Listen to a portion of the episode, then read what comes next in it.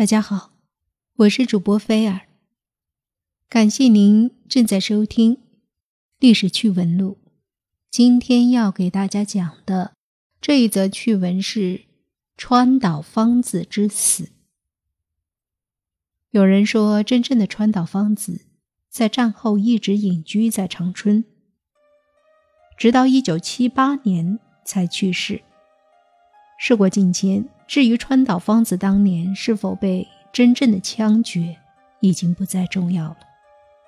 一九二八年六月四日晨，日本间谍成功获悉张作霖的行踪，并在黄姑屯将其炸死。日本由东北发动侵华战争的最大障碍和敌手就此消除，这其中川岛芳子功不可没。从此成为日本的谍报新星，日本军部称他可抵一个精锐的装甲师团。川岛芳子至今备受人们关注的，不是其卖国间谍行为，也不是其复杂的清朝爱新觉罗皇室的十四格格的身世，而是他的死亡之谜。当时受刑者到底是川岛芳子的真身呢，还是？替身呢？至今依然没有最权威的说法。一九零六年，清朝肃亲王善祺的第十四个女儿爱新觉罗显瑜出生了。辛亥革命之后，为了匡扶清室，善祺把几个儿子分派到蒙古、东北和日本，让他们积蓄力量，以图复辟。又把掌上明珠爱新觉罗显瑜过继给了当时日本公使馆驻华外交官川岛浪速，改日文名为川岛芳子。六岁的时候，川岛芳子随这位养父去了日本。在川岛芳子十七岁的一天，她头梳日本式的发髻，身穿带花和服，特地。拍了一张少女照，以示与女生诀别。随后剪了一个男士分头，开始了女扮男装的一生。川岛芳子自小接受日本军国主义教育和特务训练，成年后便开始了间谍生涯。在黄姑屯事件中攻克关键性难题，在上海。兴风作浪，掀起一二八事变，成功将满清末代皇后婉容运到大连，协助伪满洲国建立。一九三零年十月，川岛芳子只身来到上海，结识了日本陆军驻上海特务机关长田中隆吉。田中隆吉很快就对他青睐有加。常常委以重任。由于川岛芳子不仅能自由地使用中日两国语言，甚至还会一些英语，加上她亲皇室格格的身份，不久就成为一名日军最知名的战地谍报官和多面间谍。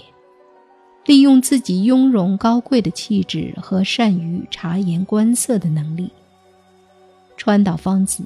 很快将当时的很多高官政要玩弄于股掌之中。据说其中有蒙王甘珠尔扎布、连队旗手山家亨、伪满最高顾问多田骏、投机家和巨富伊东板二，还有一些国民党高官。川岛芳子利用这些人获取大量的战略情报，他的意见。甚至能影响首相东条英机做出重大决策。他为日军侵华立下了赫赫的功劳，最终带起大将的肩章。日本战败投降后，这位显赫一时的女间谍受到了应有的惩罚。一九四五年十月十日。一群国民党宪兵进入北平东四九条胡同三十四号，逮捕了正在酣睡中的川岛芳子。由于他名气太大，以至于在河北省高等法院公审川岛芳子的第一天，法庭上就出现了严重的混乱失控局面。小小的法庭挤进了三千多名看热闹的人，狂热的人群把窗户玻璃挤碎了，把椅子踩坏了，甚至把门也撞烂了。由于无法控制现场的秩序，法庭公审不得不改期。被捕的川岛芳子面临汉奸罪的指控，这个罪名一旦成立，将被判死刑。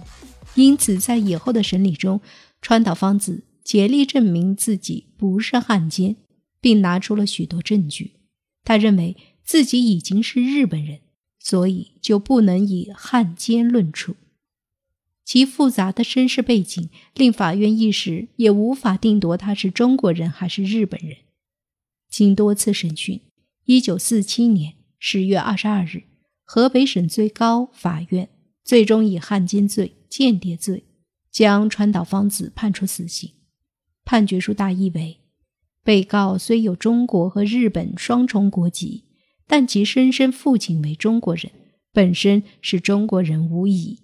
被告同日本军政要人来往密切，在上海女扮男装进行间谍活动。引发了一二八事变。其次，被告参与将溥仪及其家属接触天津，参与了筹建伪满相关工作，还曾担任关东军任命的安国军司令，并多次进行侵犯中国主权的活动，因此应以汉奸罪论处。一九四八年三月二十五日上午，北平宣外第一监狱，川岛芳子身穿灰色秋衣。橄榄色毛料西装裤，被拉到了狱墙的一角执行枪决。令人惊奇的是，行刑官的第一次开枪居然没有扣响。行刑官再次扣动扳机，子弹从川岛芳子两眉之间穿入。川岛芳子的死讯立即引起了各大媒体的关注。当记者们蜂拥而至时，他们面对的。是紧紧关闭的监狱大门，只有两位美联社记者被允许进入。川岛芳子被枪决后的次日，国民党当局公布了现场照片，但照片中的川岛芳子已经血肉模糊、面目全非，很难看出是不是他本人了。于是，各种怀疑和猜测也就接踵而至。北平大大小小的报纸都把川岛芳子被处决的消息放在头版新闻，并纷纷陈述疑点。随后不断有爆料出台，引起社会舆论哗然。其中最重要的疑点就是，川岛芳子本人始终留的是男士短发，无论是穿西装或日本和服，乃至中式服装，他从来没换过发型。但被公布的那张照片上，死者的头发却披散到肩，面部难以辨认，因此有人怀疑川岛芳子并没有被处死。大公报甚至直接写道：“川岛芳子的死刑实际上并没有执行，被处死的只是他的一个替身而已。”还有一个在当时广为流传的说法是。川岛芳子在被执行枪决的几天后，有位叫刘凤珍的女子报案，称自己的母亲失踪了，并且她还说，她的姐姐刘凤玲曾经是川岛芳子的替身，在刘凤玲服役期间得了绝症，于是刘母以十根金条的价格，把她卖给了川岛芳子，作为她的替身。对川岛芳子极其熟悉的日本家庭教师本多松江也曾对人说过：“当我听闻死者长着又密又厚的头发时，我立即意识到这不是芳子。”川岛芳子的亲哥哥金宪利多年后在一篇回忆录中也提到，肃亲王家在东北靠近蒙古边境处有领地。